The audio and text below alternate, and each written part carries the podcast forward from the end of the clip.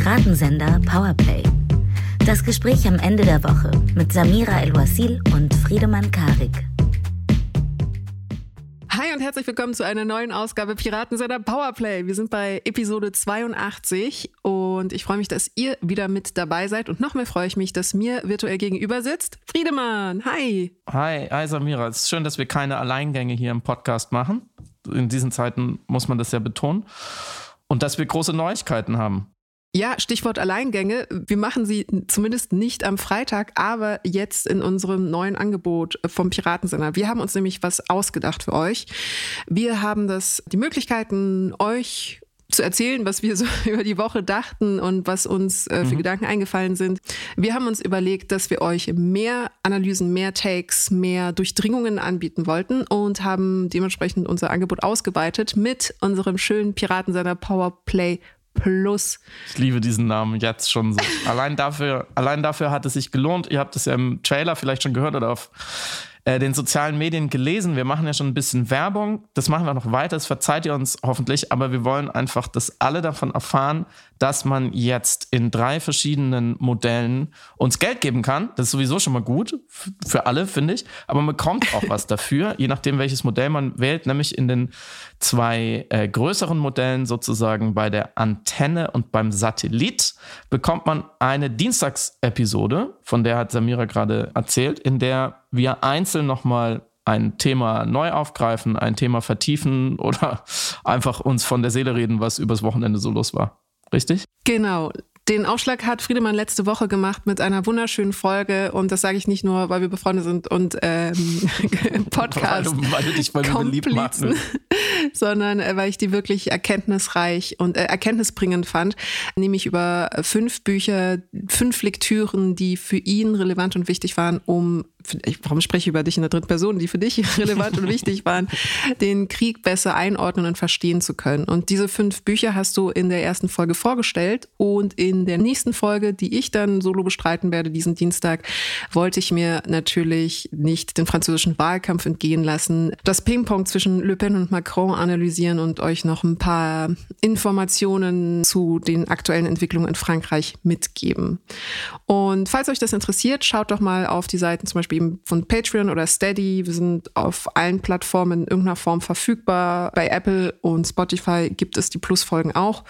Und die Folgen zu Beginn sind auch übrigens ohne Mitgliedschaft hörbar. Das heißt, ihr könnt auch erstmal in Ruhe euch reinhören und schauen, ob das für euch was ist. Und wenn ja, dann freuen wir uns natürlich riesig über eure Unterstützung und sind sehr, sehr, sehr dankbar, wenn ihr uns helft, die Episoden insgesamt besser und schöner machen zu können.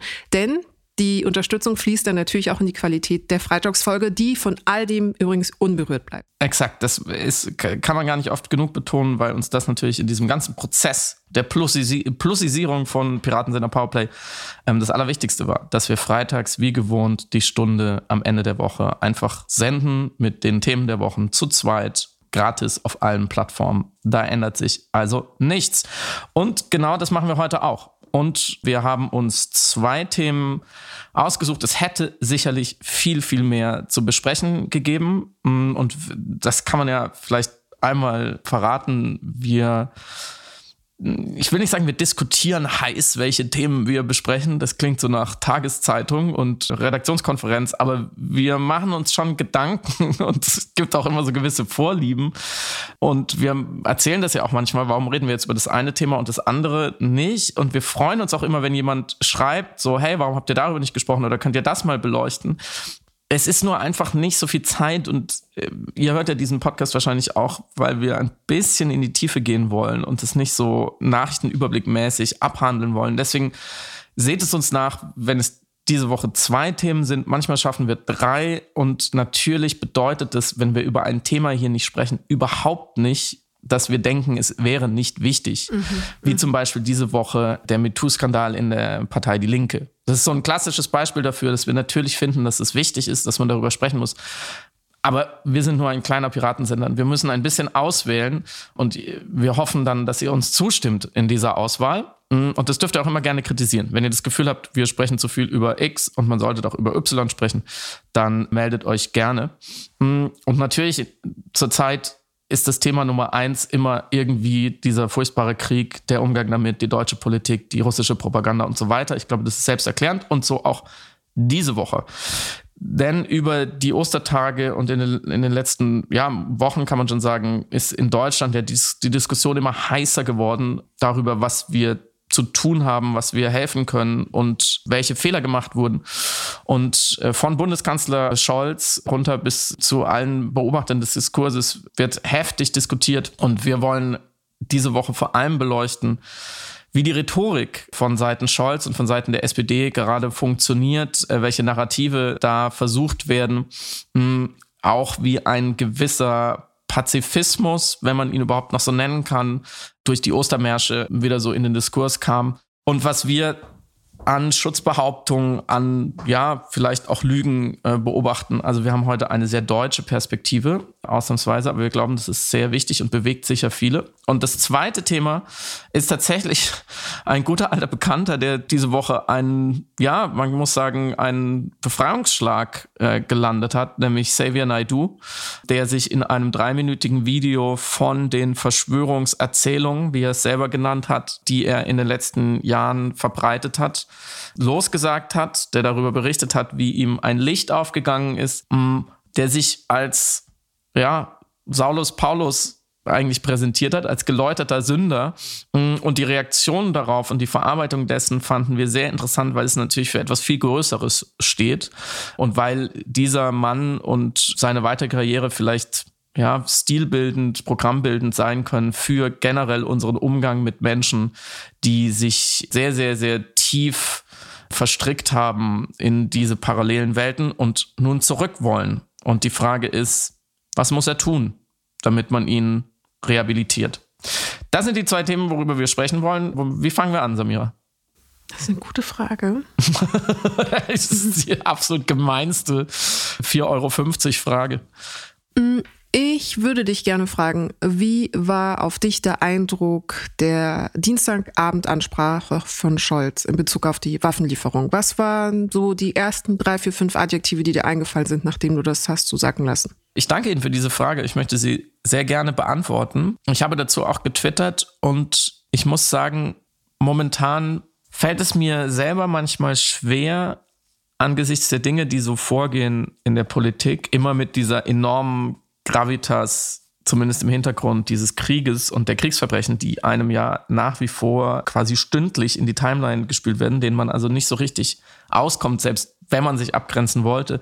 Mir fällt es immer schwerer, einen Ton zu finden des Umgangs damit, gerade mit dieser Rhetorik in Deutschland, die ja nur eine Ableitung ist und die von vielen Dingen beeinflusst wird, nicht nur von diesem Krieg, über die wir genau jetzt sprechen wollen. Und dieser Freitagstermin mit dir hilft mir auf jeden Fall schon mal, das zu verarbeiten. Ich nehme mir ehrlich gesagt immer wieder vor, nicht zu zynisch oder sarkastisch zu werden und handelnden Personen im weitesten Sinne nicht das Schlechteste zu unterstellen oder das Schlechte, sondern immer wieder anzunehmen. Und das finde ich tatsächlich ohne jede Kirchentagspsychologisierung sehr wichtig, dass man sagt, ja, Olaf Scholz will wahrscheinlich schon das also was heißt wahrscheinlich, der Satz ist schon so furchtbar, aber du weißt, was ich meine. Er mhm. will schon, dass möglichst wenig Menschen sterben und er möchte, die, dass dieser Krieg be beendet wird. Und das hat er ja auch nochmal klar gemacht. In, diesem, in dieser Hinsicht ist er ja sehr klar, natürlich und, und alle anderen auch. Ich schicke das voraus, weil tatsächlich man es immer wieder Situationen gibt, wenn man den, den Leuten zuhört, auch dem Bundeskanzler zuhört und vielen anderen PolitikerInnen, vor allem aus der SPD in diesen Tagen zuhört, dass man sich schon manchmal fragt, ob sie verstanden haben, was da eigentlich gerade passiert. Mhm. Ob es eine abgestimmte, beratende Linie ist, die gefahren wird, eine gewisse Rhetorik, gewisse Argumentation, die man immer wieder hört, immer wieder sieht, wo die, die dann einem auch bekannt vorkommen, die einen gewissen Modus verraten, in der eine Partei, in diesem Fall wie die SPD gerade ist. Und dann fällt es manchmal schwer, sich nicht sehr deutlich, drastisch oder vielleicht auch dann persönlich vielleicht auch überzogen dazu zu äußern. So, das, diese Präambel sei mir gestattet. Ich habe diesen Auftritt nicht verstanden in seiner Funktion. Ganz klar war Olaf Scholz unter Druck. Wir sprachen auch letzte Woche darüber durch die Steinmeier Ausladung, durch die deutlichen Worte aus der Ukraine von Andrei Melnik, aber auch durch die Einladung durch Zelensky, durch die generelle Situation, durch die Mobilmachung nochmal der, der russischen Armee in der Ukraine, der Angst, die befürchtende Erwartung einer neuen Offensive, mm, durch weitere Enthüllungen, was zum Beispiel Nord, Nord Stream 2 angeht, weitere große Diskussionen über Sinn und Unsinn einzelner Waffenlieferungen, generell der Unterstützung Deutschlands für die Ukraine, die internationale Situation und so weiter und so fort. Also natürlich musste er sich irgendwie äußern. Mm, und dann tritt er vor die Kameras und, und sagt tatsächlich sehr, sehr, sehr, sehr, sehr wenig. Du kannst es besser analysieren, die Rhetorik. Mir, ich würde mal eine Sache vorausgreifen, die mich enorm gestört hat und die wir vielleicht dann noch weiter analysieren und auch von Scholz wegholen, nämlich das Arbeiten mit Strohmann-Argumenten. Mhm. Was ist ein Strohmann-Argument? Mm, ist ein vermeintliches Argument der Gegenseite oder eine Anschuldigung oder eine Figur zu setzen und sich dagegen zu verteidigen und sie argumentativ zu dekonstruieren, die gar nicht so getätigt wurde mhm. oder die wirklich nur an den äußersten Rändern einer Seite oder einer, einer Positionierung im Diskurs vorgenommen wird. Äh, in diesem Fall, um es konkret zu machen, seine ständige Wiederholung des Strohmann-Argumentes, man würde auf gar keinen Fall Alleingänge eingehen als deutsche Regierung. Mhm. Und das ist deswegen ein Strohmann-Argument, weil diese angeblichen Alleingänge niemand fordert. Mhm.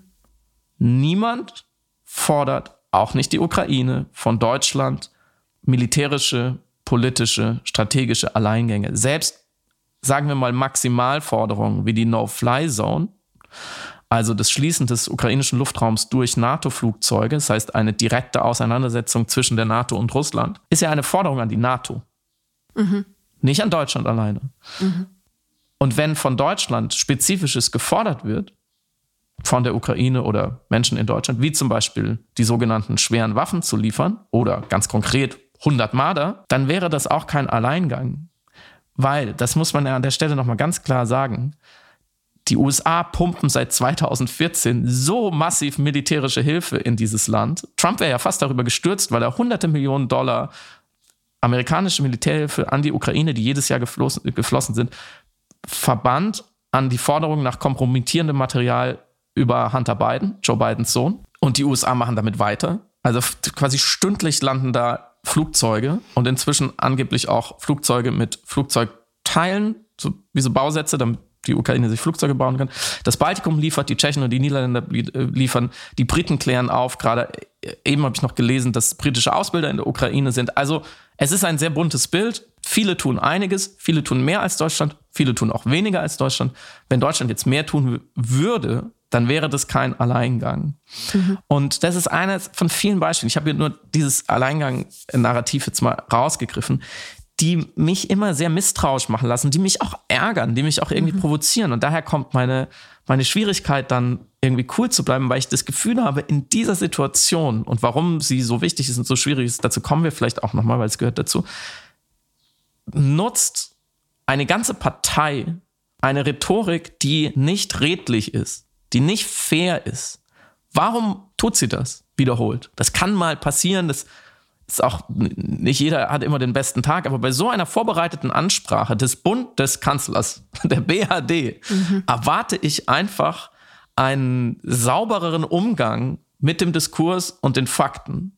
Denn sonst werde ich sehr misstrauisch. Und dann frage ich mich, was gibt es denn zu verbergen? Sind die Sachargumente so schwach? Ist die Position so schwach? Weiß er etwas, was wir nicht wissen?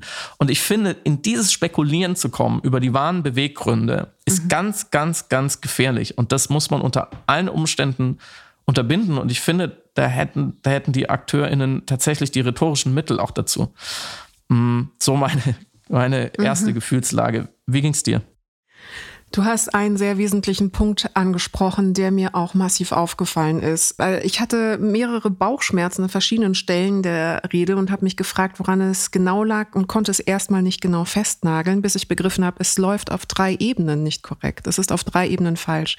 Nämlich die inhaltliche Ebene, also es werden Aussagen getätigt, die nachweislich nicht stimmen die einfach faktenwidrig sind, wie die gerade von dir geäußerte Aussage, deutsche Alleingänge wären falsch, weil dem Satz vorangegangen war der Satz, alles geschieht eng abgestimmt mit den Partnern hier in Europa und auf der anderen mhm. Seite des Atlantiks.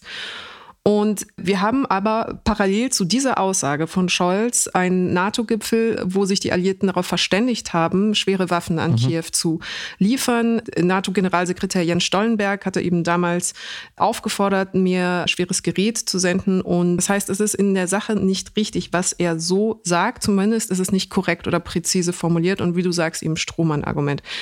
Das heißt, wir hatten eine inhaltliche Ebene, die problematisch war, weil einfach äh, Sachen geäußert worden sind, die nicht richtig sind. Ich komme noch zu zwei anderen Beispielen. Wir hatten aber auch einen Kommunikationsmodus, der sehr speziell war, von äh, professoral zu belehrend. Es war mhm. eine interessante Mischung von Merkel, Rhetorik und Diktion, aber noch mit so einer kleinen Prise Arroganz.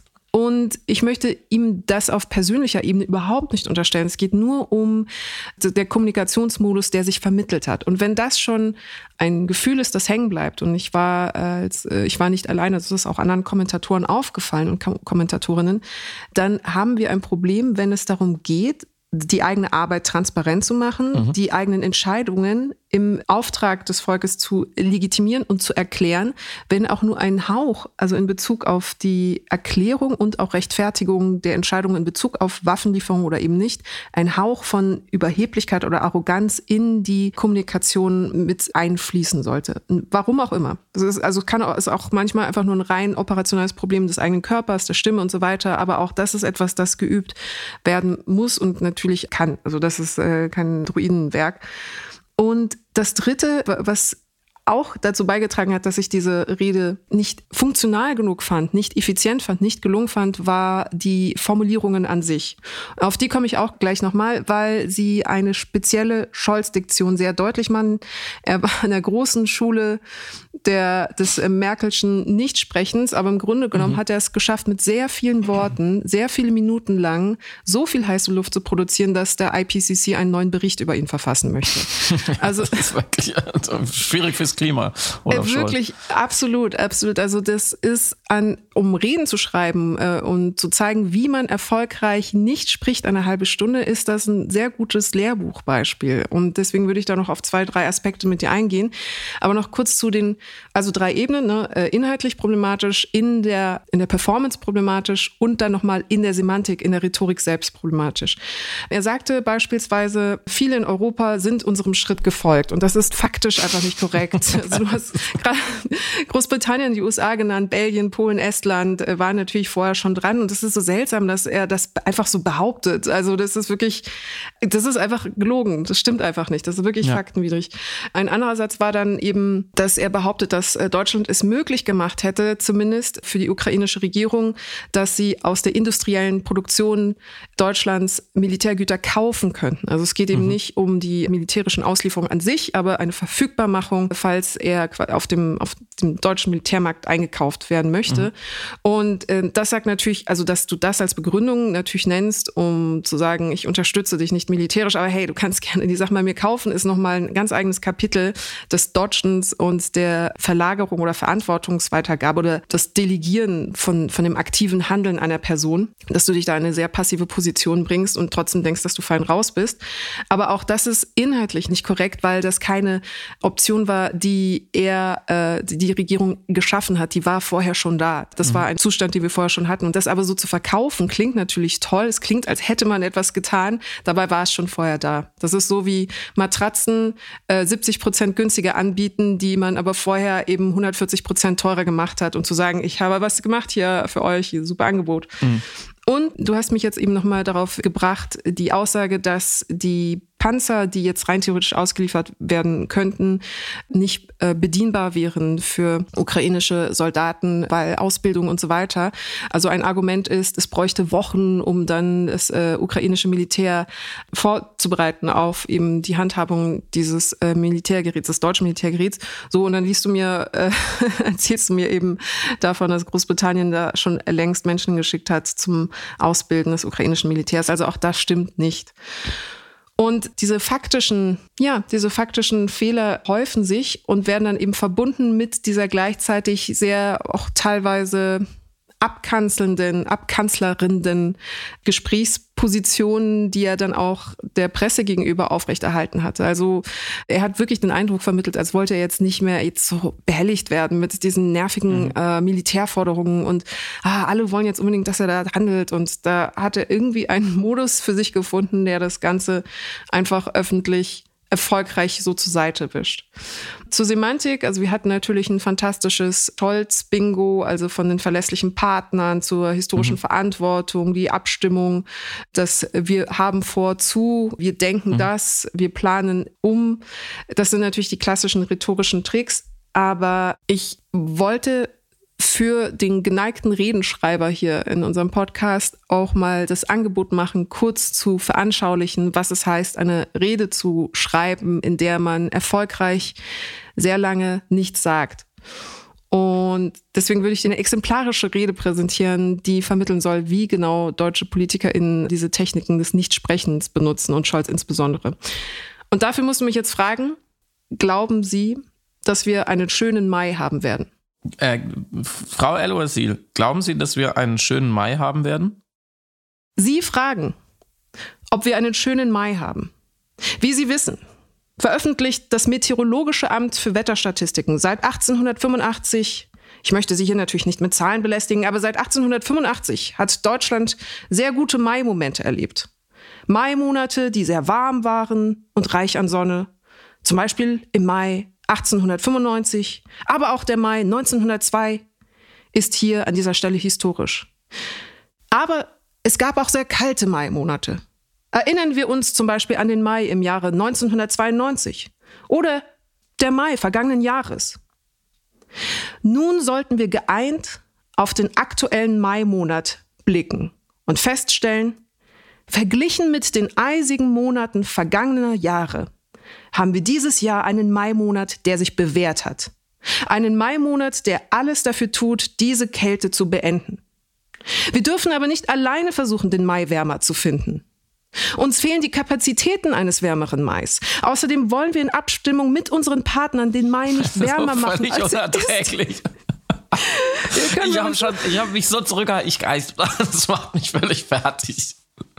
Ein Bitte. zu kalter Mai ist eine Herausforderung, aber oh. sie ist oh. auch eine Ermahnung an unsere historische Verantwortung, darauf zu vertrauen, dass der Juni sich des Mais zeitnah oh, annehmen Ich habe kennst du, hör auf, hör auf, bitte, bitte hör auf. Diese Studie, wo, wo, Leute sich lieber Elektroschocks zufügen, als sich weiter zu langweilen, wo, sie, wo die Probanden einfach in den Raum neu. gesetzt werden. Stopp! Diese Frau, es ist furchtbar. Tut mir so leid, aber ich musste einen französischen Komiker aus den 70er Jahren, Jean Amadou, hier zitieren und channeln, der ähm, das Mai-Beispiel selber immer angeführt hat als exemplarisches Beispiel für, wie leer immer die Phrasen der politischen Kommunikation sind. Aber es hat funktioniert. Es ist furchtbar. Ähm, so. du, hast, du, du hast völlig recht. Das war die ganz große Merkel-Schule, gewürzt mit so ein bisschen Beleidigtheit, sobald jemand darauf hinweist, weil ich wollte nämlich sagen, so stopp, bitte sagen Sie jetzt mal was. Dann käme nämlich eine beleidigte Reaktion, dass man aus diesem nichtssagenden Modus rausgezwungen wird. Und manchmal auch gerne die Unterstellung, dass das Gegenüber noch nicht verstanden hat, welche Tragweite das hat, was man gerade nicht sagt. Und äh, wenn ich das äh, kurz einschieben darf, nachdem er sein 15-minütiges Statement in dieser Art, also den, den Mai, äh, verteidigt hat, kommt ja eine Frage und er bedankt sich für die Frage und sagt, diese Frage gibt mir die Gelegenheit, endlich mal etwas zu sagen. Und dann kommen ja diese Sätze mit, manchmal hilft der Blick in die Welt. Und das finde ich interessant, weil er da ja schon zumindest von dem, von dem vorgeschriebenen klaren Manuskript abweicht und natürlich Satzbausteine hat und sich überlegt haben wird, was er dann da sagt. Aber da wird er dann so, so passiv-aggressiv, arrogant beleidigt. Ich finde, das konnte Angela Merkel auch sehr gut, dass mhm. sie den, dem Gegenüber zu verstehen gegeben hat, naja, da haben sie aber, ne, sie haben einfach nicht den Einblick, den ich habe. Wenn sie ein bisschen mehr wüssten, dann würden sie diese Frage gar nicht stellen. Mhm. Das Interessante finde ich, dass er sofort ein Eigentor schießt. Mhm. Denn mhm. wenn er sagt, da hilft der Blick in die Welt und dann aufzählt, ne, die anderen liefern ja auch nicht. Wenn man wirklich in die Welt hinausschaut, momentan, aus deutscher Perspektive, dann sieht man ein sehr, sehr irritiertes, teilweise wütendes Ausland und sehr viel Unverständnis mhm. über die deutsche Zögerlichkeit. Weil im Ausland das beinhaltet ja auch der Blick in die Welt, vielleicht momentan auch eine Rolle spielt, dass ausgerechnet dem Land, das in Europa mit Abstand am lukrativsten und am freudigsten mit Putins Russland Geschäft und Diplomatie betrieben hat, dass diesem Land nun jede äh, wirtschaftliche Sanktion einzeln abgerungen werden muss, weil da gerade Scholz auch immer gebremst hat. Und im Ausland spielt dann vielleicht auch eine Rolle, dass ausgerechnet dem Land, das ohne die massive militärische Gegenwehr demokratischer Staaten, inklusive Millionen toter Soldaten, dieses Land hätte im Zeit, nach dem Zweiten Weltkrieg die ganze Welt mit Faschismus überzogen. Mhm. So, und dem Land muss jetzt jede einzelne Waffenlieferung abgerungen werden. Mhm. Also die historische Verantwortung als auch die aktuelle Verantwortung als größte Volkswirtschaft in Europa die, die, die Tür macht er überhaupt erst auf, dass man sich darüber Gedanken macht. Ja, wie ist denn der Weltzusammenhang gerade so? Und wie, wie funktioniert denn Europa in den letzten Jahren und Jahrzehnten? Dass nämlich alle auf Deutschland warten, weil wir einfach sehr mächtig sind an vielen Hebeln. Und wenn Deutschland zögert und zaudert, dann verstecken sich halt viele hinter dem Argument, naja, die größte Volkswirtschaft. Und dieses Nichthandeln von Scholz, was er da als Preis, als Besonderheit, ist ja aber in so einer Situation nicht neutral. Und wenn überhaupt, wenn es überhaupt einen Alleingang gibt, dann liegt er nämlich genau darin. Wenn man nämlich langsam genug läuft, wenn alle in, die, in eine Richtung laufen, weil sich eigentlich alle einig sind, was getan werden muss und was wichtig ist. Und einer hängt immer zurück.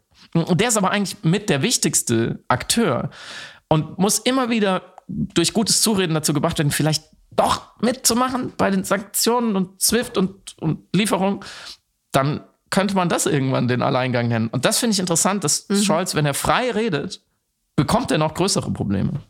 Ich finde besonders interessant, was du in Bezug auf den Alleingang gesagt hast, weil das auch eine Frage hm, der perspektivischen Einordnung ist. Also ab wann definiert man sein Handeln als das Richtige, als das im Verhältnis zu der Mehrheit oder vermeintlichen anderen, die irgendeinen Handlungsvorschlag machen.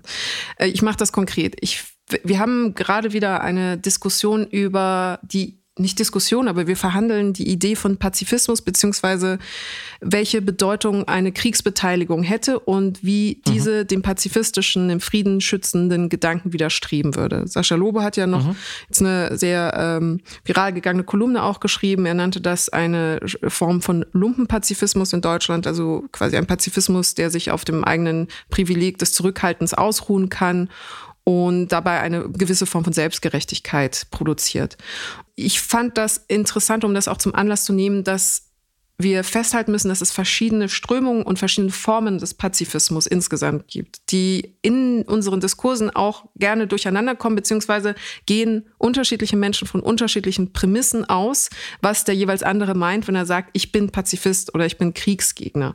Im Grunde also gibt natürlich eine ganze philosophische Geschichte über den Pazifismus. Ich will nur Beispiele rausziehen, um deutlich zu machen, was, was die Orientierungen sind und wo wir diskursiv zum Teil eben aneinander geraten, insbesondere bei der Frage Waffenlieferung, ja oder nein, Kriegsbeteiligung, ja oder nein einem Land bei dem ethischen zugewiesenen Recht der Selbstverteidigung helfen, ja oder nein, aus der Angst dann sich am Krieg zu beteiligen die auf Grundlage dieser unterschiedlichen Pazifismusdefinition auch mitgeführt wird, diese Diskussion.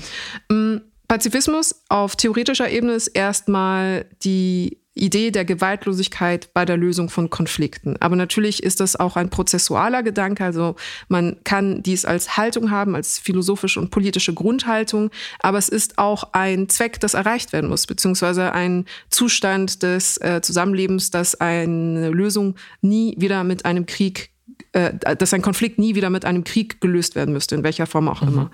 Mm, einer der wichtigsten Fürsprecher des Pazifismus, der Gewaltlosigkeit war Leon Tolstoi. Also es gibt auch äh, noch vorher natürlich schon Strömungen auch aus dem religiösen Bereich. Es gibt auch einen religiösen Pazifismus, einen christlichen Pazifismus, es gibt sehr, sehr viele bürgerlichen Pazifismus, Wissenschaftspazifismus und sogar einen militanten Pazifismus.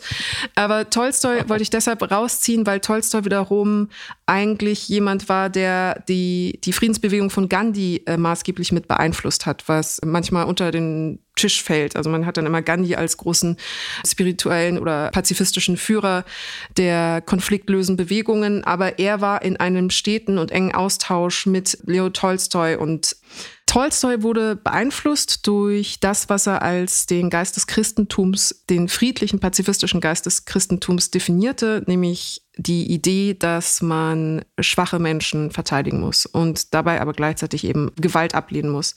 Und er hat daraus eine Kritik an der Gewalt entwickelt, indem er seine Erfahrungen aus dem Krimkrieg verarbeitet hat in einer Sammlung namens Die Erzählungen von Sevastopol. Und die Beschreibung von von Verwundeten, von Massengräbern zeigten, wie er natürlich zu den Schrecken des Krieges steht mhm. und hat aus diesen Erfahrungen seine Form von Pazifismus präsentiert und verbalisiert und daraus entstand die sogenannte Tolstoi-Bewegung, die dann eben auch Gandhi beeinflusst hatte und die haben beide sehr viel korrespondiert. Und auf diese beziehen sich mehrheitlich Menschen, wenn sie tatsächlich an pazifistische Grundgedanken referieren und appellieren.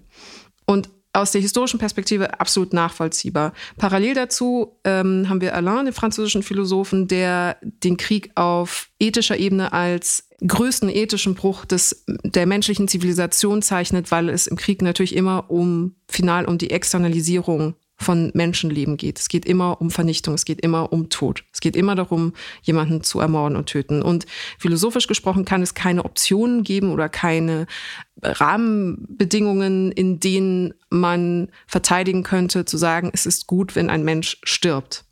Und er sagte, wenn der Völkerbund unfähig ist, den Frieden zu erhalten, wird dies nicht die Schuld der Gendarmen sein, sondern im Gegenteil, weil er seine Gendarmen vorrücken lässt. Die Ehre verbietet es, jeder Form von Drohung nachzugehen. Das heißt, er ist 100% davon überzeugt, dass jede Form von kriegerischer Intervention schuldbelastet ist. Egal, ob das zum Schutz von eben einer Gruppe von Menschen ist oder einfach Teil eines, eines kriegerischen Konfliktes ist. Und er hat sich dann immer kritisch den Leuten gegenüber eben geäußert, die gesagt haben, nein, man muss Krieg auch nutzen zur Verteidigung ideeller Werte. Er sagte, schaut nicht so sehr auf die Laster, sondern hütet euch vor der Tugend. Es ist die Tugend, die in den Krieg zieht. Also im Grunde warnt er davon, einen vermeintlich gerechten Krieg legitimieren zu wollen, im vorauseilenden Gehorsam der eigenen Ethik, weil man sagt, man kann es irgendwie äh, begründen und vertreten. Das ist die zweite, die zweite wichtige Strömung. Und die dritte, und die mache ich kurz versprochen, ist Russell, der erklärt hat, britischer Logiker, Bertrand Russell, der aus ganz logischen Gründen erklärt, dass Pazifismus eigentlich die menschliche Grundhaltung sein muss, weil es eine rationale Form ist menschlichen Zusammenlebens. Die erste Notwendigkeit für die Demokratie, für die Zivilisation und für jeden Fortschritt ist es, pazifistisch zu werden. Das ist, was wir als rationale Wesen tun und leisten müssen. Das heißt, alles, was dem entgegensprechen würde, wäre ein, ein Rückkehr zu einem tierischen Status, würde unsere Aufklärung sozusagen umkehren. Mhm. Wie kriegen wir das jetzt alles zusammen? Wir haben also einerseits das ethisch unterstützte Recht auf Selbstverteidigung. Wir haben eine Pflicht, Menschen zu schützen, aus welchen Gründen auch immer. Man kann sagen, wir haben eine historische Pflicht oder eine ethische Pflicht oder eine soziale Pflicht oder eine emotionale Pflicht, könnte man auch sagen, um Menschen, die angegriffen werden, zu schützen, weil jede Nichtbeteiligung, jedes Zuschauen einen mitschuldig machen würde in Bezug auf kriegerische Handlung. Klammer auf, wir hatten es in der vorletzten Podcast-Folge auch schon besprochen, kann man das Wort Genozid, kann man das Wort Völkermord anwenden auf das, was in der Ukraine gerade passiert. Und auffällig ist, dass in der politischen Sprache und auch in der Berichterstattung nun immer häufiger das Wort Völkermord angewandt wird, insbesondere um zu beschreiben, was in äh, Butscha passiert ist. Vor diesem Hintergrund stellt sich eben die Frage, ist ein Nichthandeln, sich nicht dazu verhalten, vor einem gerade stattfindenden Völkermord, also nicht die viel größere Gewalt, die erfolgt, mhm. der viel tödlichere Modus als mhm. jede Form von Pazifismus. Klammer zu, und das führt uns zu dem Zusammenführen dieser beiden Ideen, weil ich habe in Diskussionen mit Freunden eben festgestellt und erlebt, dass nur die Idee, sich konfliktuell verhalten zu müssen in einem mhm. Krieg, jede Faser ihres Körpers, jede Zelle ihres Körpers widersprechen und widerstreben würde, weil sie sich selbst als zutiefst pazifistische Menschen wahrnehmen und definieren. Das ist ein Grundwert der für sie unumstößlich ist, der Betonkern ihres Seins.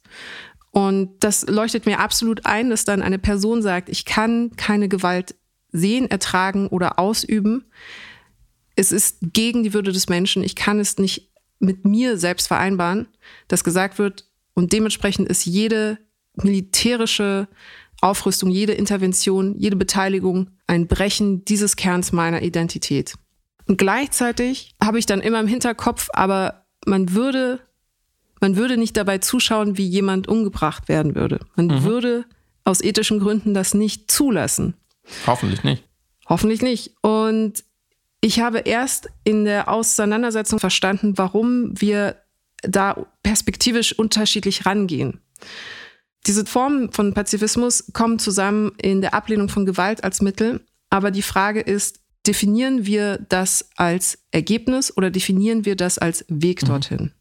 Diesen ethischen Konflikt, den wir ja auch schlussendlich verhandeln, sehen wir jetzt in politischer Form ausdekliniert in dem Verhalten der SPD, die traditionsgemäß natürlich, die Linke hat eben eine Historie, also die Friedensbewegung ist äh, immer dem linken Spektrum zugeordnet gewesen.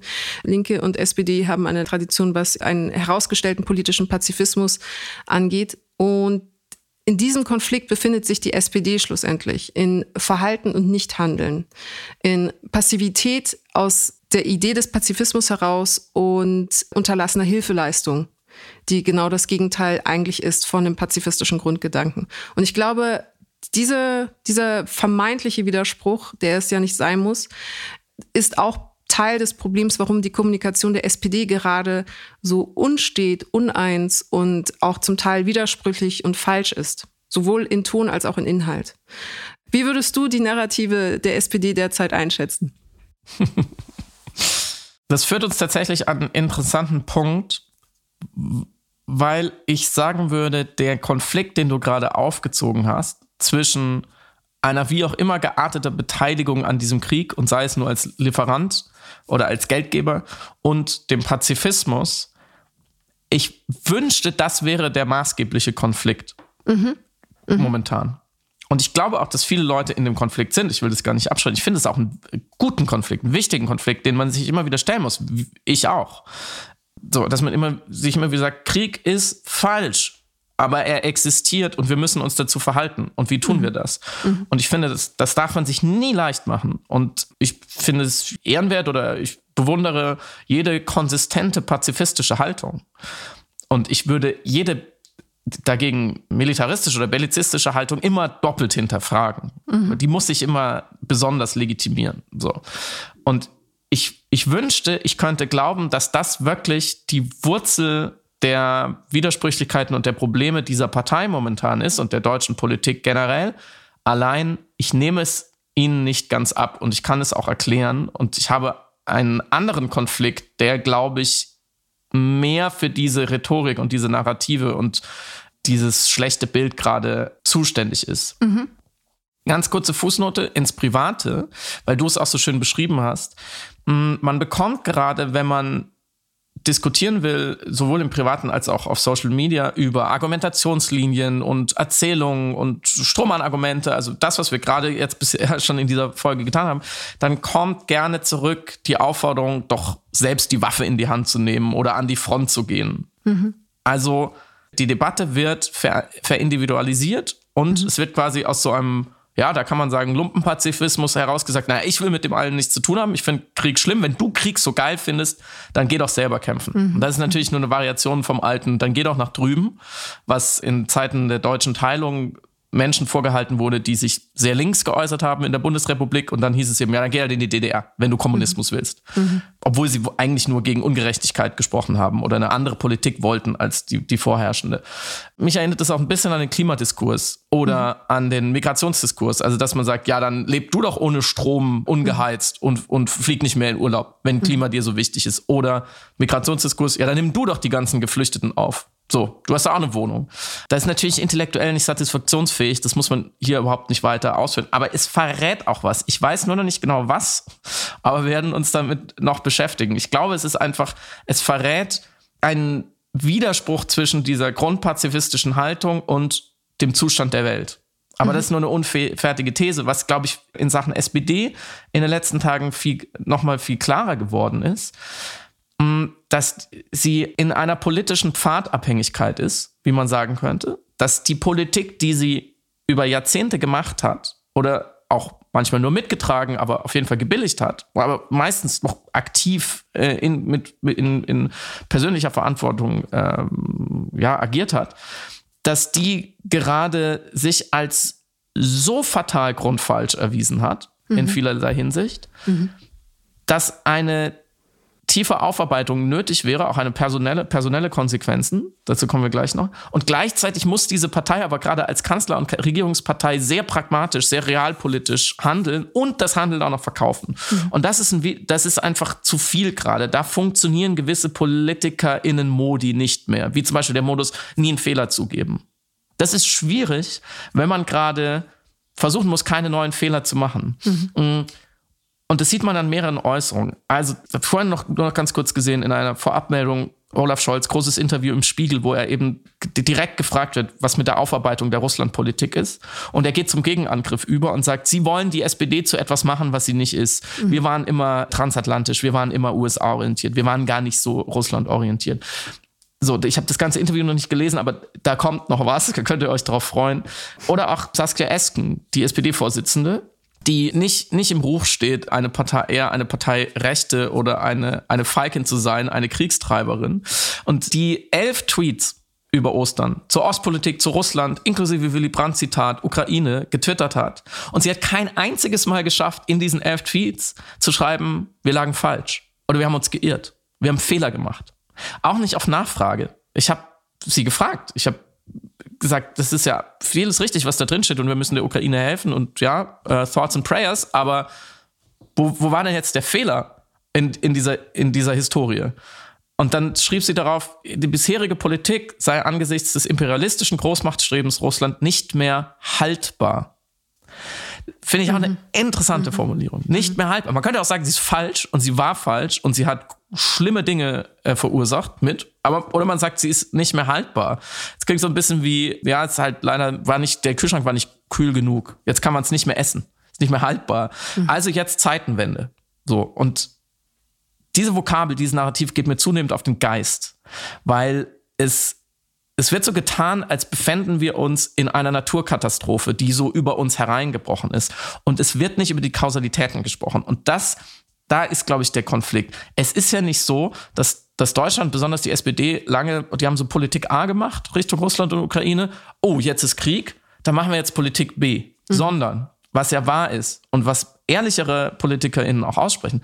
Politik A, die lange gemacht wurde, zu eigenen Gunsten, hat Russland stark gemacht, Putin ermutigt, hat weggeschaut, wo er aggressiv wurde, hat ihm viel, viel, viel, viel, viel Geld gegeben, mit dem er unter anderem auch dieses Militär aufbauen konnte.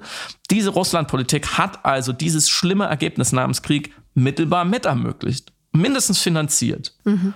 So, was vielen ja noch nicht, anscheinend noch nicht ganz klar ist oder sie nicht sehen wollen oder sie zumindest nicht nach außen tragen wollen, ist, man startet ja nicht an einem Nullpunkt mit dieser Politik jetzt. Also der grundlegende Denkfehler wäre ja zu sagen, ah, der 24.2. Bums, Zeitenwende, Wendepunkt für alles, als hätte es vorher keine russischen Aggressionen gegeben. Krim, Syrien, Afrika und so weiter. Keine Unterwanderung und Propaganda, zum Beispiel Trump, der gesamte amerikanische Wahlkampf 2016 oder London, die Oligarchen oder Le Pen, so, die mhm. natürlich auch massiv von dieser Seite unterstützt wird oder der Brexit, auch mit russischem Geld finanziert, die Kampagne. So, also wenn Putin am 24.02. nicht den Befehl gegeben hätte, Wäre denn dann Nord Stream 2, um mal eine konkrete Politik rauszugreifen, richtiger gewesen? Mhm. Natürlich nicht. Natürlich nicht. Und je mehr Details rauskommen, wie Manuela Schwesig äh, und, und äh, die Verantwortlichen dort in Mecklenburg-Vorpommern getrickst haben, um US-Sanktionen zu umgehen, mhm. die ja Warum gab es US-Sanktionen gegen diese Pipeline und die Firmen, die daran beteiligt waren? Wegen der Krim-Annexion wurden die ausgesprochen. Und wie sie dann Klimaschutz als Trittbrett benutzt haben und diese völlig dubiose Stiftung. Was da alles rauskommt, ist so unangenehm. Und das zeigt uns, das war schon alles immer ziemlich dubios mhm. und schmutzig. Mhm. Sigmar Gabriel verkauft die Gasspeicher an Ga Gazprom, die ganzen anderen Abhängigkeiten. Über Steinmeier haben wir letzte Woche gesprochen. Der macht erst jahrzehntelang Putin-freundliche Politik, dann will er für ein Foto nach Kiew fahren, nachdem er einmal halbgar gesagt hat, ich habe mich täuschen lassen, wie viele andere auch. Das ist die klassische No-Apology. Mhm. Das ist die Rhetorik. Eine lange Reihe an Politik, die die riesigen Problematiken Richtung Russland nicht eingepreist hat, eingepreist hat, stattdessen formidable Deals gemacht hat mit Putin. Und dann kommt man hinten raus mit dem Narrativ, wir brauchen jetzt eine Zeitenwende, ist nicht mehr haltbar oder maximal ja, wir wurden getäuscht. Und ich finde, das kann man sehr leicht als Schutzbehauptung entlarven. Wahrer wäre ja, weil ja die es wurde ja darauf hingewiesen. Und wenn es US-Sanktionen gegen ein Projekt gibt, kann man nicht sagen, ah, wir wussten von nichts. Wahrer wäre ja die Aussage, wir sind bewusst ein hohes Risiko eingegangen, ein extremes Risiko. Aufgrund ja, politischer Opportunitäten, vielleicht auch Überzeugung, aufgrund einer alten Bindung in diese Richtung, aufgrund vielleicht auch alter Schuldgefühle, Zweiter Weltkrieg. Aber es ging auf Kosten von jemand, nämlich auf mhm. Kosten der Ukraine und gegen zig Warnungen aus Osteuropa. Und sich davon zu befreien, ich glaube, das ist gerade der Konflikt, weil es bedeuten würde, wenn man anfängt, die Steine umzudrehen, dass da noch sehr viel Übelriechendes rauskäme, so wie man bei Schwesig hier zieht. Wie sich diese Frau noch hält. Ich glaube auch, dass in der SPD relativ viele Leute wissen, dass sie nicht mehr zu halten sein wird und dass die Frage ist, wie lange kann man es noch rauszögern? Und dann ist nämlich immer die nächste Frage, und das meine ich mit politischen Pfadabhängigkeiten wer war alles auch für dieses Projekt und wer ist dann noch haltbar? Es gibt viele, auch sehr vernünftige, sehr kluge Menschen in der SPD, die sich noch sehr spät für dieses Projekt ausgesprochen haben, was jetzt eindeutig einfach völlig gescheitert ist. Und als Organisation, die sich diesem Weg Richtung Russland ein kleines bisschen ausgeliefert hat auch, ist es natürlich enorm schwierig, jetzt zu sagen, okay, das jetzt muss alles anders werden. Allein schon, weil die Leute, die es sagen müssten, nicht glaubwürdig sind, weil sie sind ja immer noch da, wo sie sind. Steinmeier müsste als erstes zurücktreten. Der mhm. ist als Bundespräsident eigentlich so beschädigt, der ist nicht mehr haltbar. Solange das nicht passiert, ist es schwierig, das aufzuarbeiten. Letzter Satz. Wir haben zuletzt öfters mal dieses Schlafwandler-Narrativ des Ersten Weltkriegs gehört. Es wurde mhm. so bemüht, gesagt, ja, die NATO oder Deutschland schlafwandelt da, wie, wie damals in den Ersten Weltkrieg rein was ich wirklich für einen historisch schreiend falschen Vergleich halte, weil die Situation über komplett anders ist. Das ist völlig wenig hilfreich. Walter Borjans hat das, hat das auch bemüht, dieses Narrativ, also der ehemalige SPD-Vorsitzende. Ich glaube, und das macht es leider eher schwerer, gerade adäquat auf die Situation zu re reagieren für eine SPD. Ich glaube, wir schlafwandeln, wenn überhaupt heute, in eine historische nächste Schuld. Mhm. Denn die letzten, die die Ukraine verwüstet haben, und überfallen und einen Genozid da angezettelt haben, waren die Deutschen. Und jetzt der Ukraine nicht zu helfen, sich gegen diese Kriegsverbrechen zu wehren, wo sie es doch so offensichtlich braucht und verdient, weil man aus dem, den Alpenfaden so schwer rauskommt. Ich glaube, das wissen auch viele VerantwortungsträgerInnen. Und das macht es aber noch schwerer, weil die Fallhöhe so hoch ist. Und das ist tragisch. Und deswegen da komme ich ein bisschen ganz zum Anfang der Episode zurück. Deswegen muss man, glaube ich, das hart kritisieren und es muss auch personelle Konsequenzen geben und es wird es auch geben. Und diese Partei muss das aufarbeiten und die muss sich davon verabschieden und da dürfen Leute wie, wie Stegner und Gabriel nicht weiter als Meinungsführer agieren. Aber trotzdem muss man versuchen, dass sie eine auch in Regierungsverantwortung, gerade in Regierungsverantwortung, trotzdem stabil bleibt, weil wir brauchen auch eine stabile Regierung gerade. Und dass diese Aufarbeitung und diese Kurzänderung, äh, Kursänderung schrittweise passieren kann, weil sie passieren muss. Und dass die, dieser übliche PolitikerInnen-Modus, von dem ich eben gesprochen habe, bloß nicht zugeben, Augen zu und durch, den muss man natürlich jetzt so graduell ändern, dass man hilfreich wird und mal von der SPD weggeholt, aus diesem größeren Muster rausgeht, dass wir unsere Gewinne und unseren Reichtum immer schön internalisieren und die Kosten auf andere abwälzen mhm. in unserer Politik. Und das ist ein viel größeres Bild, als wer jetzt wann bei der SPD was Falsches gesagt hat. Und das muss aber jetzt im Schnellverfahren passieren. Ich möchte an dieser Stelle auf gar keinen Fall die SPD oder die deutsche Politik mit Xavier Naidu vergleichen. Aber die, die, irgendwo an der siebten Metaebene ist es gar keine so verschiedene Frage. Denn wie erlaubt man Leuten eine Kursänderung? Und ich will jetzt auch nicht die Ostpolitik oder die Russlandpolitik mit Verschwörungstheorien äh, vergleichen, überhaupt nicht. Aber wie geht man damit um, wenn Leute Fehler eingestehen? Wann mhm. glaubt man eine Entschuldigung und eine Kursänderung und wann nicht? Mhm. Ich habe, glaube ich, oder wir haben deutlich gemacht, dass wir so Witze Steinmeier Äußerungen nicht so richtig abnehmen. Jetzt wollen wir auf jeden Fall noch über Xavier Naidu sprechen, der ja in seinem Video gesagt hat, er kehrt um. Er hat mhm. sich instrumentalisieren lassen, er hat falsche Dinge gemacht, er hat Leute verletzt, er ist jetzt aufgewacht. Da wäre natürlich die erste Frage, glaubst du ihm?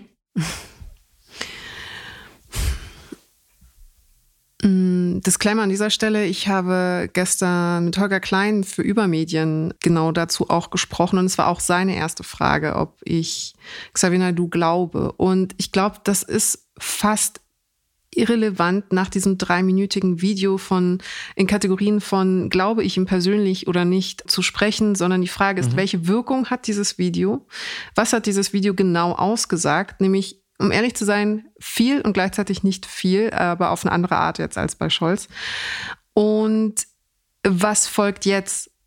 Das Glauben, das ihm Glauben ist im Grunde wie ein Konto, das aufgefüllt werden muss, wie ein Vertrauenskonto. Das wird sich jetzt graduell verdient durch Handlungen und Taten, die jetzt nun folgen müssen, um die getätigten Aussagen in dem Video eine Substanz zu geben, die es glaubhafter mhm. machen. Was ich aber feststellen kann, ist, ich fand es glaubhaft, ich habe keinen Grund zu hinterfragen, was er gesagt hat. Aber auch das muss nichts heißen. Wir kennen von YouTube das Genre des Apology-Videos und es gibt in letzter Zeit mhm. einige KünstlerInnen, die äh, lange äh, zerknirschte, zusammengeknüllte Videos ihrer selbst hochgeladen haben, sich wortreich entschuldigt haben und dann nach einem halben Jahr trotzdem wieder die alten Muster wiederholen und alten Fehler machen. Ich denke da zum Beispiel immer an Comedians oder so. Und der, der Canossa-Gang ist schon, wie gesagt, eine eigene Performance und die ist mittlerweile mittlerweile so routiniert, dass äh, wir gar nicht so viel auf Glaubhaftigkeit setzen können. Das heißt, das eher Wichtige ist, was folgt jetzt? Was sagt Xavier du jetzt? Oder was macht Xavier du jetzt? Wie hast du denn das Video empfunden? Die Aussagen, die Inhalte? Genau, mir, mir hat auch eher die Frage gestellt, was passiert als nächstes? Ich finde es bemerkenswert, dass er sagt, es ist wegen der Krieg in der Ukraine und seiner mhm. ukrainischen Ehefrau. Und ich glaube, was er damit sagen will, er hat gemerkt, dass diese gesamte verschwörungstheoretische äh, Szene in Deutschland, also fast alle, bis auf einige wenige interessante Ausnahmen, aber das ist nicht unser Thema, pro Putin sind wenn sie glauben, dass dieser Krieg existiert, manche glauben, Krieg existiert nicht, dann glauben sie, es ist die Schuld der NATO. Und sie sind fast schon richtige Putin-Fanboys. Und das muss man im Kontext auch sagen, auch Xavier Naidoo hat einen, einen Putin-Fan-Club oder so gegründet auf Telegram. Also ganz irre, schon ganz lange in, in der Richtung ganz klar gepolt. Jetzt hat er gemerkt, mh, hm, also ich, das versuche jetzt mal so nachzuführen, oh, das ist doch ganz schlimm, was die Russen, was Putin da macht, dann ist vielleicht alles andere auch nicht so klug und richtig gewesen, was ich gesagt habe. Und auf mhm. der anderen Seite hat er sich selber ja aber dargestellt, doch weiter als Protagonisten, als Wahrheitssucher. Äh, die Suche nach Wahrheit ist ein Weg mit vielen Abzweigungen, hat er ungefähr gesagt. Und da hat er sich letztlich verrannt. Und er stünde ja eigentlich für Toleranz. Also war mhm. es auch ordentliches Selbstmarketing. Und mhm. die Reaktionen darauf sind ja auch aus der, aus der Szene man vermutet Erpressung, man, man nimmt es ihm nicht so ganz ab. Also die Szene hat noch nicht mit ihm gebrochen. Er hat, es, er hat offensichtlich, also die Wirkung dahin ist, sogar man betet für ihn, man hofft, dass alles in Ordnung ist, dass er und seine Familie in Sicherheit sind. Also da wird schon wieder so, so eine Erzählung darum gestrickt. Er wurde ja dazu gezwungen. Und noch ein Punkt zum Kontext, was mir auch nicht so klar war, ist, dass er schon seit 1999 gewisse Äußerungen tätigt, die mindestens problematisch sind. Da hat er sich mal als Rassist bezeichnet selber. Mhm. Er hat erst, glaube ich, noch vergangenes Jahr den Holocaust als gelungene historische Funktion bezeichnet, als Märchen. Die Juden nannte er eine Lügenbande. Er hat dieses antisemitische Pamphlet, die Protokolle der Weisen von Zion geteilt. Er hat auf seinen Telegram-Kanälen immer wieder sehr aktiv, also er hat nicht nur verbreitet, sondern selber antisemitische, antidemokratische Inhalte erstellt und Putin eben als Befreier Russlands und der Welt gefeiert. So, also er geht da mit einem gewissen Gewicht rein. Und deswegen ist genau die spannende Frage, weil ich glaube, dass sehr, sehr, sehr viele Menschen in Deutschland, die Verschwörungserzählungen glauben, damit sympathisieren, selber verbreiten, in diesen Kanälen sind. Natürlich nicht mit seiner Reichweite, aber trotzdem auf eine gefährliche Art und Weise da aktiv sind, dass sie sehr, sehr genau zuschauen, wie jetzt mit Xavier Naidoo umgegangen wird, weil ich bin mir sehr sicher, dass es vielen Leuten nicht gut geht in diesem Kosmos, in diesem mhm. Milieu. Und dass sie sich immer wieder fragen, mehr oder weniger bewusst, die Kosten-Nutzen-Abrechnung, wenn ich da raus ausschere, wenn ich widerrufe, wie wird dann mit mir umgegangen? Mhm. Weil dann verliere ich das, was ich habe an sozialen Kapital, an Bindung, an Sinnzusammenhängen, an Deutungsangeboten. Das verliere ich ja. Und das sind die Leute, haben die Leute sich ja aus dem Grund angeeignet. Es scheint es ja ein Bedürfnis zu geben, so wie jeder von uns ein Bedürfnis hat, nach sozialen Kontakten und, und nach einer Peer Group, nach einer In-Group, zu der man gehören will. So, was verlieren sie, was gewinnen sie dafür? Sie mhm. gewinnen vielleicht wieder die Rehabilitation in der Mehrheitsgesellschaft auf dem festen Grund der Realität, aber wenn die Mehrheitsgesellschaft verkürzt gesagt, sie nicht wieder reinlässt, warum sollten sie dann damit brechen? So. Und deswegen glaube ich, ist es so wichtig, sich genau zu überlegen, wie geht man mit Xavier Naidoo um? Einerseits, weil er ist einfach ein Täter. Das muss man einfach sagen. Er ist kein Opfer, sondern er ist ein Täter in, diesem, in dieser Hinsicht. Es hat aber eine enorme Signalwirkung, wie man mit dieser Art von Aussteigern, wenn man das, die, die Vokabel benutzen will, umgeht. Und deswegen wäre meine Frage, was muss er denn konkret tun, um rehabilitiert zu werden? Dieses drei Minuten Video reicht nicht, da sind mhm. wir uns einig. Mhm. Was muss jetzt passieren? In genau dieser Rehabilitation ist auch wiederum ein Dilemma versteckt, weil es ist genau wie du sagst, die Schäden einerseits sind so groß, dass natürlich eine Form von sozialer Aufarbeitung, auch publizistischer Aufarbeitung vielleicht erfolgen muss, um seiner Sühne, seiner Buße eine Glaubhaftigkeit zu schenken, die es möglich macht, eine Signalwirkung zu erzeugen auch. Und auch hast du richtig benannt, dass das natürlich eine emblematische Wirkung hat, wie verständnisvoll in Anführungszeichen man eine, eine, eine Person, die sich gerade entradikalisiert, zurück in die Mehrheitsgesellschaft lässt, beziehungsweise wie erbarmungslos oder unerbittlich man mit diesen äh, Fehlern, die sehr, sehr schlimm sind und sozial sanktioniert werden müssen, umgehen. Und genau in dieser, in diesem Spannungsfeld befinden wir uns. Das beeinflusst die Art, wie wir medial und sozialmedial mit beispielsweise eben Xavier Naidus äh, Radikalisierungsbiografie umgehen. Das heißt, um es konkret zu machen, was muss er machen? Die Strukturen deutlich machen, Namen nennen, sich öffentlich distanzieren, in seinen Entschuldigungen klar machen, wofür er sich genau entschuldigt, weil in dem Drei-Minuten-Video wurde auch nicht klar, wofür er sich entschuldigt, beziehungsweise wovon er sich distanziert, außer von einem generellen Lebenswandel, den er bis dorthin bestritten hat. Auch die Vokabel, er habe sich verrannt, ist natürlich eine Form von äh, Delegierung der eigenen Verantwortung. Und es hat einen publizistischen und gesellschaftlichen Mehrwert. Ich weiß, du liebst das Wort. Wenn man bei der Entradikalisierung einer Person Zeuge sein kann, weil es genau für die Leute, die sich vielleicht auf halbem Wege dorthin befinden, die sich aus der sogenannten bürgerlichen Mitte Richtung Verschwörungsdenkende hin orientieren. Und das Gefühl haben, dass sie, wenn sie jetzt umkehren würden, du hast ja gerade gesagt, sie würden dann die Kontakte verlieren, die sie bis dorthin gesammelt haben, mhm. die Deutungsangebote. Aber es ist ja nicht nur das, sie haben bis dorthin ja schon sehr viele Verluste erlitten, nämlich verbrannte Erde, mhm. die sie hinterlassen haben durch Familie und Freunde, mit denen sie mhm. gebrochen mhm. haben.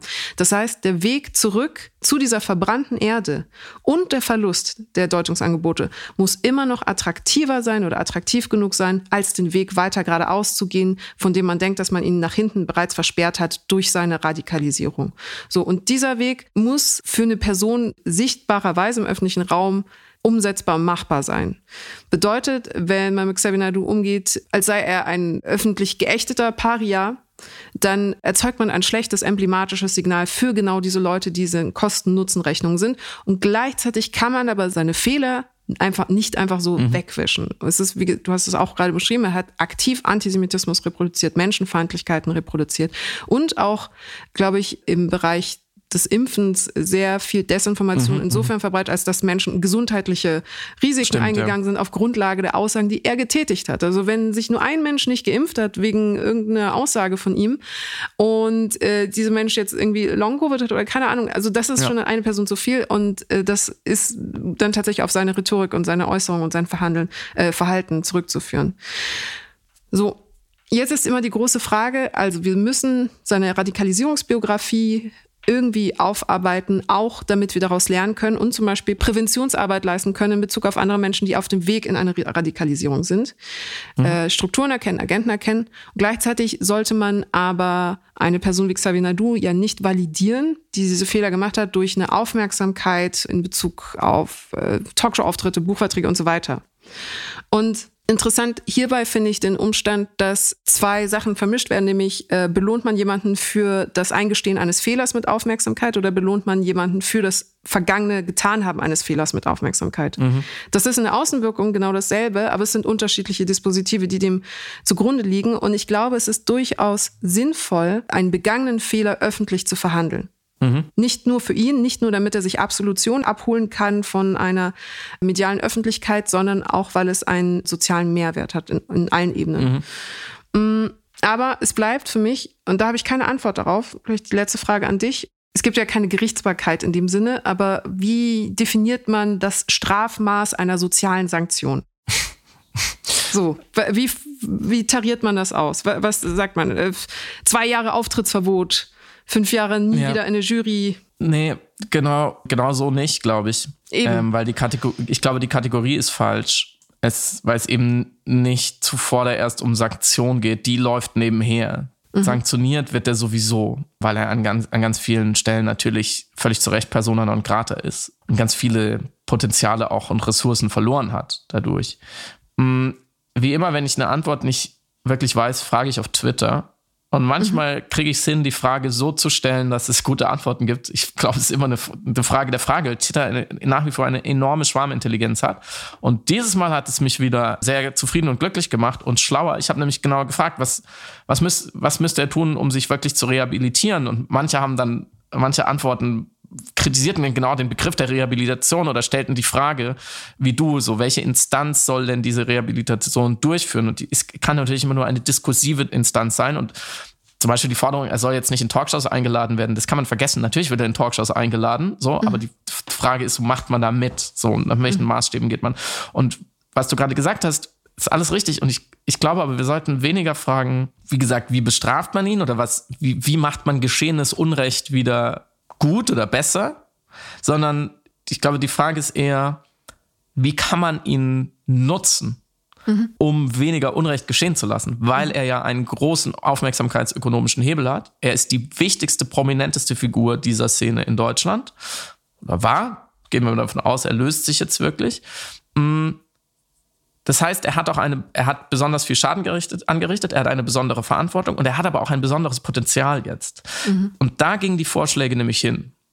Inspiriert aus Aussteigerprogrammen, zum Beispiel für Rechtsextreme, Exit und so weiter, dass diese Leute auch eine große Wirksamkeit entfalten können, wenn sie in die aktive Arbeit gehen. Wenn sie entweder in die Aufklärung gehen und öffentlich sprechen und erzählen und sich nicht verstecken und nicht sagen, okay, jetzt bin ich geläutert, jetzt möchte ich auch wieder meine Ruhe und mein Privatleben zurückhaben, sondern sich diese Zeit und diese Verirrung und diese Fehler auch zu eigen machen und ihr Lernen dokumentieren und dann muss er konkret werden. Das war nämlich eine große Kritik auch an dem Video. Er wurde nicht konkret, bis auf diese so ein bisschen Ukraine-Krieg, aber er hat nicht gesagt, Impfen äh, ist gut, Impfgegnerschaft ist falsch. Er hat nicht gesagt, wir leben auf einer runden Erde und es sind gar keine Echsenmenschen in der Regierung und auch das mit den Juden und den Adrenochrom. Also er hat diese ganz konkreten Anschuldigungen nicht korrigiert. Das müsste er natürlich eins nach dem anderen abarbeiten, sagen, am so und so viel, dann und dann habe ich gesagt das, das war falsch, weil. Und das müsste er auf maximaler Bühne machen, weil die hat er. Es gab Ideen wie ein YouTube-Format, in dem mhm. er WissenschaftlerInnen oder ExpertInnen interviewt und diesen Lernprozess eben dokumentiert.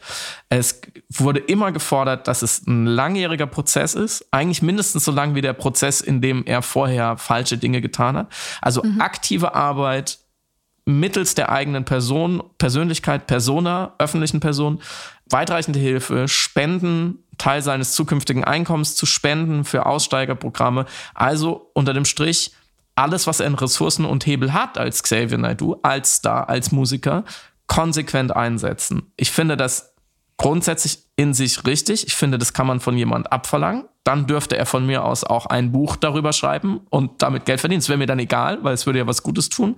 Vielleicht spendet er dann auch die Einnahmen. Also da gibt es ja dann Möglichkeiten. Und vor mhm. allem könnte es eine enorm große Kraft sein. Tatsächlich könnte das ein wirklich ein Gamechanger sein in der Auseinandersetzung mit dieser enormen Problematik in Deutschland. Wir haben schon öfters darüber gesprochen. Ich habe schon öfters gesagt, dass ich das wirklich für immer noch unterschätzt halte und dass es ein riesiges Problem wird in den nächsten Jahren, diese Leute wieder zurückzugewinnen.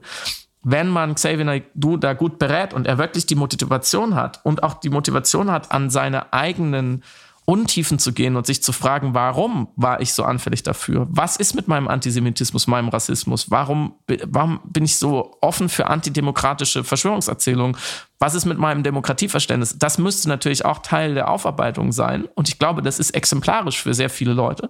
Ich glaube, da könnten sich sehr viele Leute damit auch identifizieren. Und wenn man dann zeigt, hey, wenn du festgestellt hast, dass das der falsche Weg war mhm. und du bist bereit, den richtigen Weg aber wirklich und öffentlich zu bestreiten, in deiner Art von Öffentlichkeit, dann ist auch alles möglich. Mhm. dann steht am Ende auch ganz klar, dass du wieder Teil dieser Gesellschaft sein darfst und du wirst auch ein geschätztes Individuum in dieser Gesellschaft. Du bist nicht für immer der blöde Naidu, der irgendwas von Kindermorden gefaselt hat, den man nicht ernst nimmt, sondern man nimmt dich umso ernster und du bekommst eine Rolle und du bekommst auch eine sehr schöne Rolle in dieser Gesellschaft, weil du kannst uns helfen, ein großes Problem zu lösen.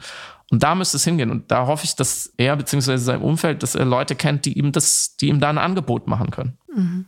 Wir können jetzt nur ein schönes Wochenende anbieten. Ja, das können wir tatsächlich machen. Mm, es hat mir sehr geholfen, mit dir über alles zu sprechen, liebe Samira.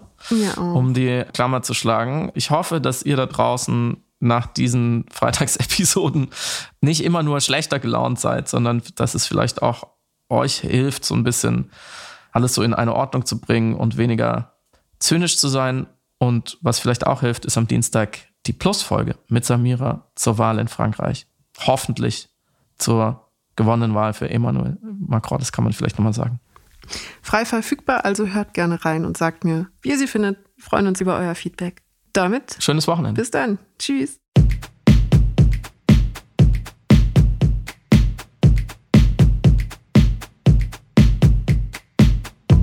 Du hörst Piratensender Powerplay. Das Gespräch am Ende der Woche mit Samira El-Wasil und Friedemann Karik. Piratensender Powerplay ist eine Produktion von Stereotype Media in Kooperation mit Yam Yam, der unsichtbaren Tupperbox für den diskreten Foodie. Du möchtest Yam Yam zwei Wochen lang kostenlos testen? Abonniere diesen Podcast überall und gewinne gutes Korma. Bon Appetit!